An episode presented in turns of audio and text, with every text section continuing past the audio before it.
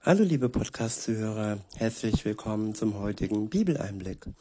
Schön, dass du wieder dabei bist. Heute habe ich ein Kapitel aus dem Thessalonicher Brief. Das ist der, der, der erste Thessalonicher Brief und es ist das Kapitel 5. Der erste Abschnitt ist überschrieben mit Bereitsein für den Tag, an dem Jesus wiederkommt. Ja, Bereitsein. Das ist das Thema die Überschrift von Christsein. Sobald ich mich in eine Beziehung, sobald du dich in eine Beziehung mit Jesus Christus einlässt, an ihn glaubst, dann glaube ich, dann glauben wir an den Tag, an dem Jesus wiederkommt. Wir hoffen und wir freuen uns vor, wir haben große Vorfreude. es ist wie bei einer Hochzeit, man ist verlobt und man fiebert auf den Tag, an dem man sich dann ja vermählt, an dem dann wirklich sichtbar wird, dass man zusammen ist. Wenn man Christ ist, dann sind wir erstmal verlobt, wir sind versprochen und wenn uns dann der Bräutigam abholt an dem großen Gottestag, dann ist die Freude groß. Ab Vers 1 steht zur Frage nach dem Zeitpunkt und den näheren Umständen dieser Ereignisse braucht man euch nichts zu schreiben, Geschwister. Ihr selbst wisst ganz genau, dass jener große Tag, der Tag des Herrn, so unerwartet kommen wird wie ein Dieb in der Nacht. Ja, für die wird er kommen wie ein Dieb in der Nacht, die irgendwo dann voller Schrecken feststellen, ja, dass ihre Zeit abgelaufen ist. Aber für die, die sich freuen auf den Herrn, wieder kommen, ja, wie ein Bräutigam, der seine Braut zur, zum großen Hochzeitsfest abholt. Und in Vers 3 sind auch die Leute gemeint, die denken, die denken, sie können leben und sie haben noch unendlich viel Zeit zum Leben. Keiner weiß, wann die eigene Lebenszeit zu Ende ist, ob man ja aus einer Krankheit, aus einem Unfall herausstirbt oder ob Jesus wiederkommt, um dann zu richten die Lebenden und die Toten. In Vers 3 heißt es, wenn die Leute meinen, es herrsche Frieden und Sicherheit wird plötzlich das Unheil über sie hereinbrechen wie Wehen, die eine schwangere Frau überfallen, und es wird kein Entrinnen geben. Ja, man kann sich in Sicherheit wägen.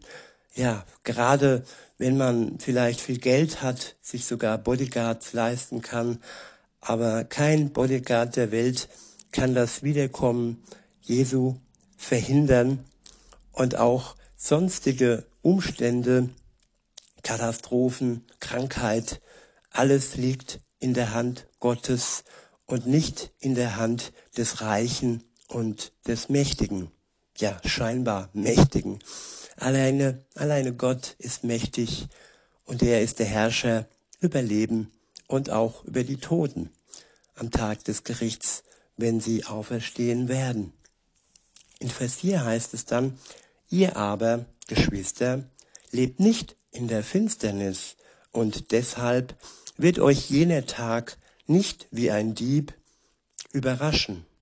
Ihr alle seid ja Menschen des Lichts, und euer Leben wird von jenem kommenden Tag bestimmt.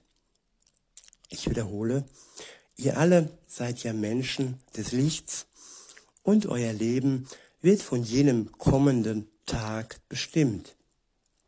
Das soll unser Leben sein, dass unser Leben bestimmt ist von dem kommenden Tag, dem Tag, wo Jesus die Seinen zu sich ähm, zieht und wirklich leibhaftig wiederkommen wird. Weiter heißt es, weil wir also nicht zur Nacht gehören und nichts mit der Finsternis zu tun haben, dürfen wir auch nicht schlafen wie die anderen. sondern sollen wach und besonnen sein. Ja, man kann sein Leben verschlafen, auch wenn wir nur ja äußerlich wach sind. Richtig wach sind wir aber nur, wenn wir uns bewusst sind, dass Jesus wiederkommt, wenn uns die Freude vorantreibt und nicht ja der Schrecken und die Angst, die man allzu schnell ja durch Ablenkungen ja vernebeln kann. Man kann sich ablenken, man kann seine Zeit totschlagen und das ist aber nicht das, was Jesus sich wünscht. Weiter heißt es, wer schläft, schläft in der Nacht und wer sich bedrängt, bedrängt sich in der Nacht. Ja, man kann den Tag zur Nacht machen und man kann auch am Tag trinken. Es ist jetzt nicht wortwörtlich zu nehmen, sondern es ist einfach die Frage, wie hell ist es in, um uns herum? Sind wir, wandeln wir im Licht? Weiter heißt es, wir aber gehören zum Tag und wollen daher nüchtern und zum Kampf bereit sein, gerüstet mit dem Brustpanzer des Glaubens und der Liebe mit dem Heilen, äh, mit dem Helm der Hoffnung auf Rettung. Ja, wir können ausgerüstet sein. Jesus rüstet uns aus mit allem, was nötig ist, um diese schwere Zeit zu bestehen, bis er dann wieder kommt. Und um zum Kampf bereit sind, zu sein, bekommen wir von ihm diese Ausrüstung. Ich wiederhole nochmal, es ist der Brustpanzer des Glaubens. Ja, der Glaube, der macht uns äußerlich hart und er macht uns standhaft. Und wenn wir dann angegriffen werden, vor allem durch spitze Pfeile mit Worten, klar, wir können auch mit wirklichen Pfeilen und Waffen angegriffen werden, aber es sind vor allem Angriffe mit Worten, die uns treffen. Und wenn wir dann den Brustpanzer des Glaubens anhaben, dann können wir wirklich festbleiben und können uns schützen vor diesen Worten und allen anderen Waffen, die uns treffen. Und weiter bekommen wir die Liebe.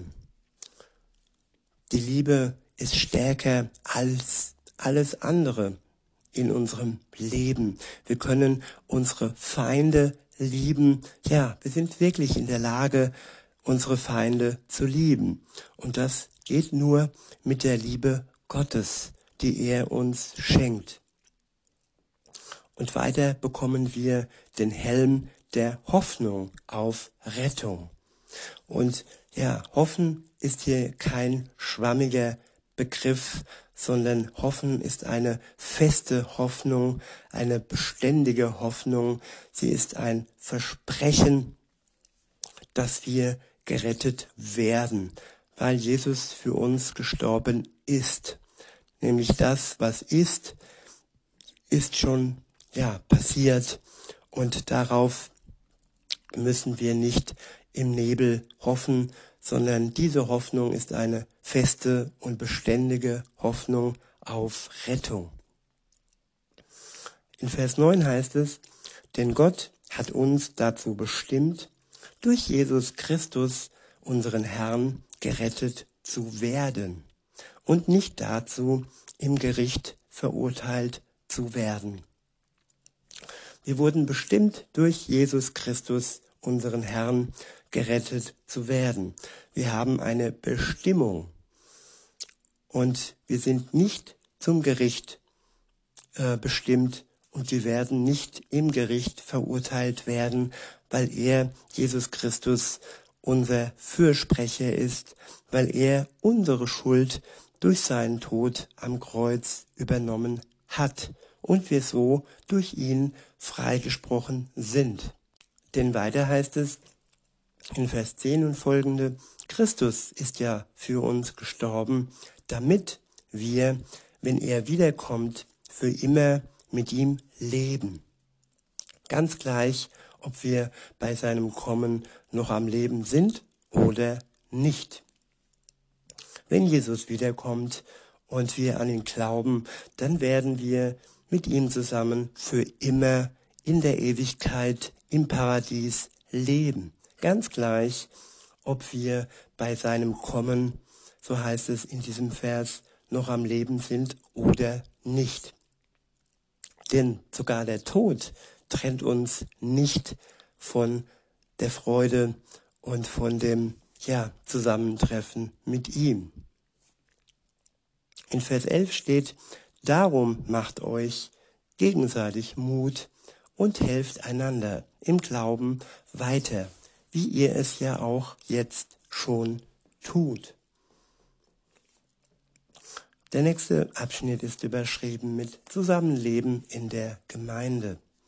In Vers 12 steht, Geschwister, wir bitten euch, die anzuerkennen, denen der Herr die Verantwortung für eure Gemeinde übertragen hat und die mit unermüdlichem Einsatz unter euch tätig sind und euch mit seelsorgerlichem Rat zur Seite stehen. Ihr könnt ihnen für das, was sie tun, nicht genug Achtung und Liebe entgegenbringen. Haltet Frieden untereinander. Ja, Frieden, kein Streit und kein Zank, das ist der Auftrag und das ist unser Leben zusammen mit anderen Gläubigen. In Vers 14 heißt es, weiter bitten wir euch, Geschwister, weist die zurecht, die ein ungeordnetes Leben führen. Ermutigt die, denen es an Selbstvertrauen fehlt. Helft den Schwachen. Habt mit allen Geduld. Achtet darauf, dass keiner Böses mit Bösem vergilt. Bemüht euch vielmehr mit allen Kräften und bei jeder Gelegenheit einander und auch allen anderen Menschen Gutes zu tun. Der nächste Abschnitt ist überschrieben mit Kennzeichen eines Lebens mit Gott. In Vers 16 und folgende steht, Freut euch, was auch immer geschieht.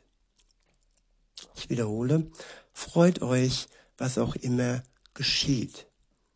Egal was passiert im Leben, ob Sturm, ob Freude, ob Leid und ja, ob Trauer und ob Krankheit, wir können, wir sollen uns und wir, ja, wir sind in der Lage, uns zu freuen, was auch immer geschieht, weil wir eine beständige Hoffnung haben, weil wir mit der Gewissheit leben, dass Jesus wiederkommt und allem Krieg und Leid ein Ende setzen wird. In Vers 17 steht, lasst euch durch nichts vom Gebet abbringen. Ja, das Zusammenkommen mit Gott, die stille Zeit, das Lesen in der Bibel, davon sollen wir uns durch nichts abbringen lassen. Das ist eine große Gefahr, wenn wir uns dazu verführen lassen, die Zeit mit Gott, mit seinem Wort und mit dem Gespräch mit ihm, ja, wenn wir uns das vermiesen und verbauen lassen in Vers 18 und folgende steht, dankt Gott in jeder Lage. Das ist es, was er von euch will und was er euch durch Jesus Christus möglich gemacht hat. Ja, er verlangt nichts von uns, was er uns zuvor nicht hat möglich gemacht. Er hat durch Jesus Christus für uns möglich gemacht, dass wir Gott in jeder Lage danken können. Und damit möchte ich auch den heutigen täglichen Bibel, Bibeleinblick schließen mit diesem Abschluss an den Dank, den großen Dank an Gott und auch den Dank an euch, dass ihr mir treu als Zuhörer ja erhalten bleibt. Ich wünsche euch noch einen schönen Tag und sage bis denne.